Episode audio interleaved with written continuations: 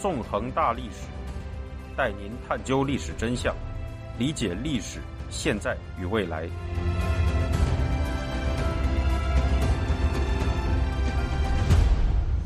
大家好，欢迎大家收听《纵横大历史》，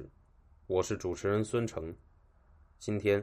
我们将继续进行韩战系列节目。在此前的六讲中，我们回顾了韩战的起源、韩战初期的战况、仁川登陆、中国出兵的情况，以及清川江战役的第一阶段。今天我们将进行第七讲——激战清川江下，带您了解1950年冬天在北韩深处的清川江边发生的血战。那是一九五零年十一月三十日下午，在清川江以南不远处。美国陆军步兵第二师正沿着一条山道向南撤退，在山道两侧的高地上，占据着地形优势的中共军队疯狂的向下射击，制造了一幅异常悲惨的图景。根据战史记载，山道上散乱着被破坏、焚烧、遗弃的各种车辆和成堆的尸体，以及成群的重伤员，好像是另一个世界。当美军第二师冲过中共军的枪林弹雨，进入清川江以南的城镇顺川时，该师已经伤亡惨重。全师一点五万人中，还能继续战斗的只有八千六百六十二人。自韩战开战以来，只有美二十四师在战争初期的伤亡，能与美二师的这次悲惨遭遇相提并论。事实上，美二师的遭遇。只是当时美第八集团军各部遭遇的一个缩影。一九五零年十一月末，在清川江边，美第八集团军遭到了沉重的失败。令人叹息的是，仅仅在美二师进行血腥突围战的六天之前，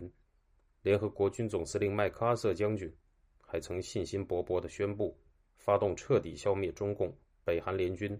解放整个朝鲜半岛的圣诞节前凯旋攻势。为什么这么快的时间内，美第八集团军就遭遇了这样的惨败呢？要明白这个问题，我们还是要从麦克阿瑟宣布发动攻势的那一天说起。如上一讲所述，一九五零年十一月上旬，中共军队在进行奇袭后，结束了第一次战役，与联合国军暂时脱离了接触。当时，联合国军各部以朝鲜半岛北部。南北走向的狼林山脉为界，在西线和东线两个战场上，分别部署着美第八集团军和美国第十军，总兵力为二十六万人。在这之后，联合国军司令部一直低估着中共军队的兵力，认为进入朝鲜半岛的中共部队只有几万人。然而，到了十一月下旬，随着中共军队大举增兵。西线战场上的中共第十三兵团已经有六个军，即第三十八、第三十九、第四十、第四十二、第五十、第六十六军；东线战场上的中共第九兵团则有三个军，即第二十、第二十六、第二十七军。两条战线上，中共军的总兵力高达五十六万人。中共军队埋伏在群山之中，正在静静等候。准备对联合国军发起一场超大规模的突然袭击。在西线战场上，美第八集团军各部被划分为三个军，分别是左翼的美国第一军、中央的美国第九军及右翼的韩国第二军。其中，韩国第二军与美军部队相比，战斗力较为薄弱。根据中共军总司令彭德怀制定的作战计划。中共军将发动第二次战役，在西线将首先以战斗力最强的第三十八军联合第四十二军发动侧击，击溃联合国军右翼的韩国第二军，而后向西穿插，切断美第一、第九军的退路，与从正面进攻的其余部队包围并消灭这两个美国军。攻势的预定开始时间为一九五零年十一月二十五日黄昏。为了援助中共军的大规模作战，苏联进行了不遗余力的援助。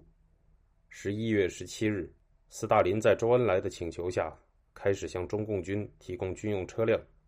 到十一月下旬，苏联已向中共军移交了四百九十五辆军车，并准备继续移交上千台车辆。在同一个月，斯大林决定向中共军提供苏式步枪十四万支、自动枪二万六千支、轻机枪七千挺、重机枪二千挺、飞行员用手枪一千支、TNT 炸药一千吨。为了维持中共的战争机器，苏联也开始大量购买中国出口产品。在一九四九年时，苏联在中国出口贸易对象中仅为第三位，但到了一九五零年底，苏联已经变成了第一位。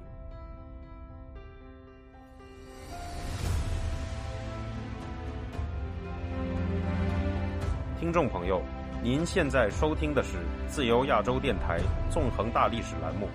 我是主持人孙成。对于共产集权阵营的大规模作战准备，骄傲轻敌的麦克阿瑟将军并未察觉。一九五零年十一月二十四日早上，在麦克阿瑟的命令下，美第八集团军各部从清川江南岸出发，开始了圣诞节前凯旋攻势。在攻势的最初一天半，美第八集团军进展顺利，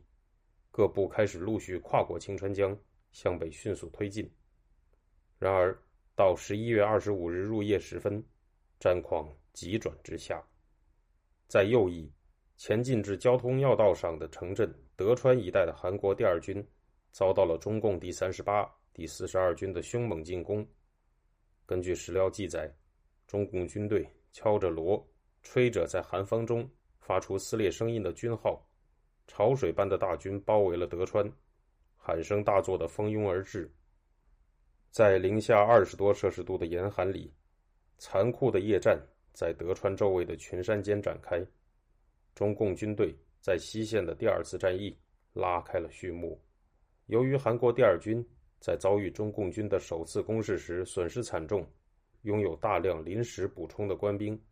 因此难以抵御中共军的猛攻。到十一月二十六日，韩国第二军已经陷入了溃灭状态，美第八集团军的右翼洞开。在战场中央，美国第九军也在同一时间陷入了苦战，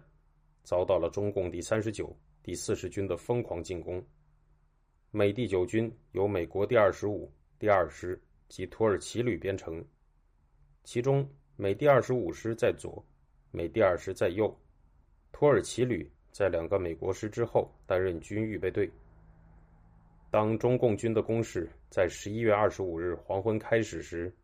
美第二十五师正在跨过冰封的青川江面，蒙受了严重的损失，被迫撤退。其后，随着韩国第二军在右翼的溃灭，中共第三十八、第四十二军向西迅速穿插。其中，中共第三十八军开始向美第二师南侧迂回，第四十二军则向更南的方向快速穿插，美第二师立刻陷入了即将四面被围的窘境，处在极度危险的状态中。为了阻击中共第三十八、第四十二军的向西向南穿插，土耳其旅奉命东进进行阻击。然而，在中共军绝对优势兵力的冲击下，拥有五千名官兵的土耳其旅，尽管勇敢地运用枪刺突击战术顽强战斗，却依然无法成功阻击敌人。到十一月二十九日，该旅已经只剩下两个连的兵力，残部被迫后撤。在土耳其旅正在血战的同时，从右翼涌入的中共大军已经在十一月二十八日。抢占了美第二师主阵地以南的交通要冲三所里，这样，美第二师就被包围在清川江南岸的城镇军隅里附近，退路被断，陷入了被重重围困的绝地。此时，在东线战场，中共第九兵团已经对美第十军推进到长津湖地区的美国海军陆战队第一师发动大规模的围攻，联合国军。在各条战线上都处在危急之中。面对突如其来的危机，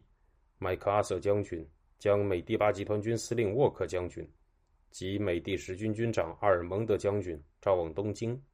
在十一月二十八日夜晚召开了紧急会议，命令两部向后撤退。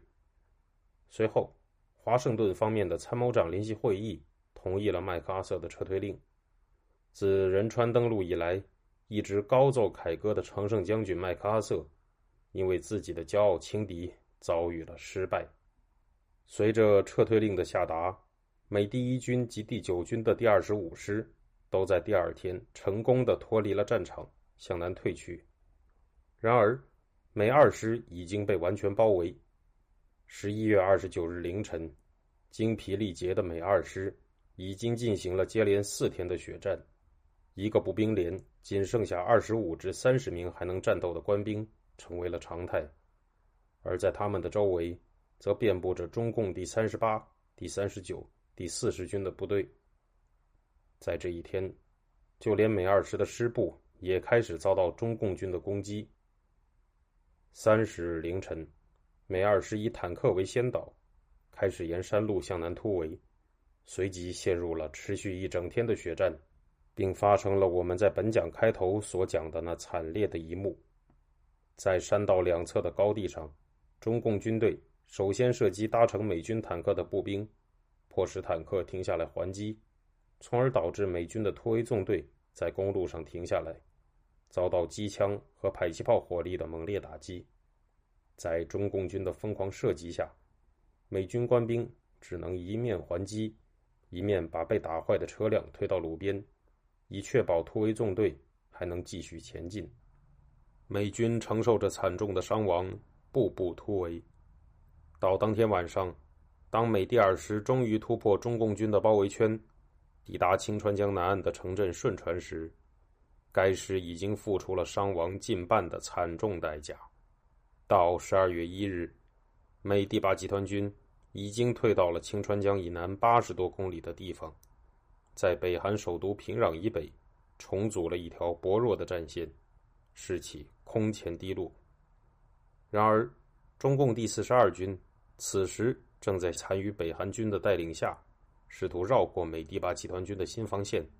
向平壤东北五十公里处的重镇城川穿插。在这样的情况下，美第八集团军司令沃克判断，士气及兵力都处在极端劣势的美第八集团军已经没有能力守住平壤了。一旦中共军队突破美第八集团军薄弱防线上的一点，他甚至已经无法派出预备队进行反击。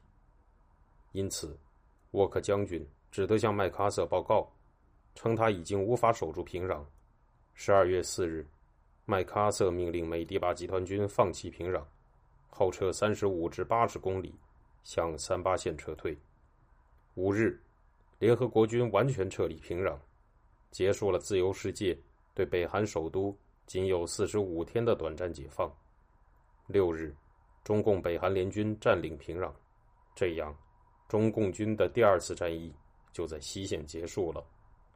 十二月二十二日，美第八集团军全部退到三八线沿线。二十三日，中共第十三兵团尾追而至，与美第八集团军隔三八线形成对峙之势，虎视眈眈的准备发动下一次进攻。